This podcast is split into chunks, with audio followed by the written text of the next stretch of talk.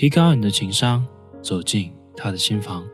欢迎收听指南针情感课堂，我是 House，每天一段情感技巧与你分享。谈恋爱该不该看对方的手机？如果对方问起到底给不给看，这个难题不知不觉中就成为了困扰万千情侣的送命关卡。我相信每个人对于这个问题都有强烈的个人立场，即便你现在单身，但你也迟早会面临这个问题。一边我们有隐私权，而另一边我们需要信任感，到底哪一个比较重要呢？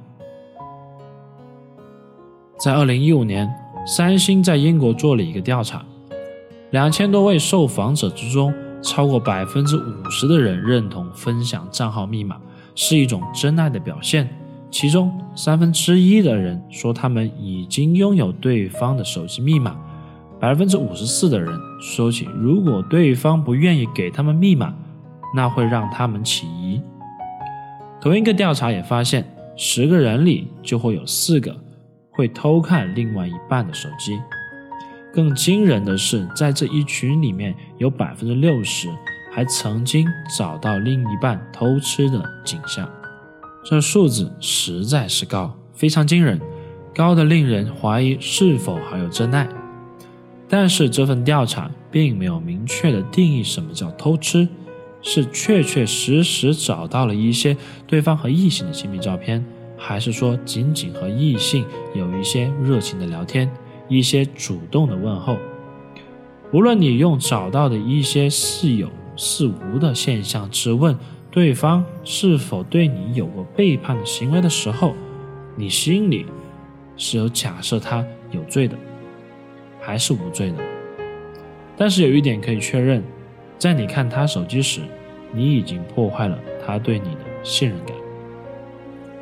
在心理学上有一种现象叫确认偏见。意思是，我们会更注意符合我们立场和想法的那些现象，而忽略掉其他的不符合我们内心猜想的同样真实的信息。简单来说，当你怀着疑心来查看对方手机的时候，几乎可以百分之百的保证，你一定会发现一些你确认的疑心信息。如果你发现可疑的东西，你会对对方彻底失望。如果你没有找到可疑的东西，那你会对自己失望。我是不是找的不够仔细？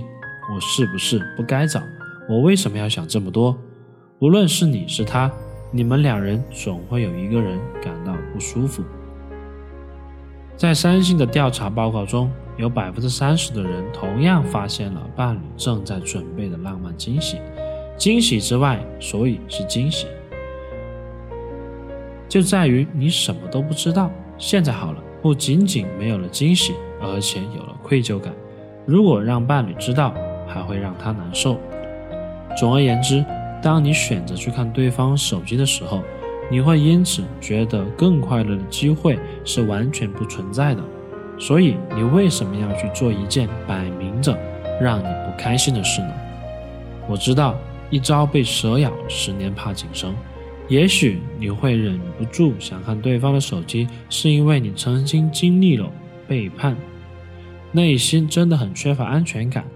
但我在这里要告诉你一件事情：安全感是你自己内心的问题，自己的问题不能企图用别人来解决。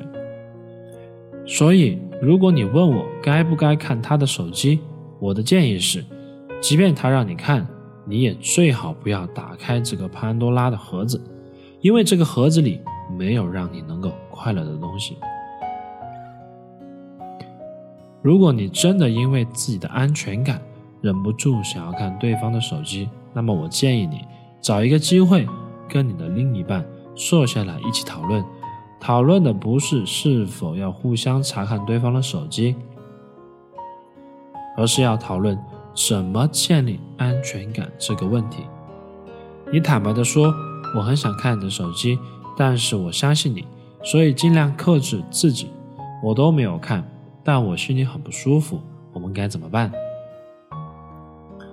两个人多去经历一些困难，多经历一些冒险，爬上高山看看日出，闭上眼睛牵手过马路，坐坐过山车，闯一闯鬼屋。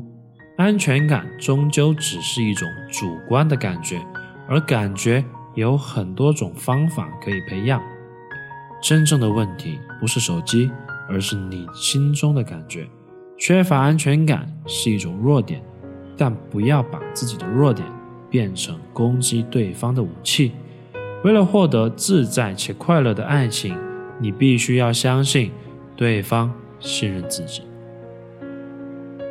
学习更多情感知识以及恋爱小技巧，微信公众号搜索“指南针情感学院”，男是男生的男。我们明晚不见不散。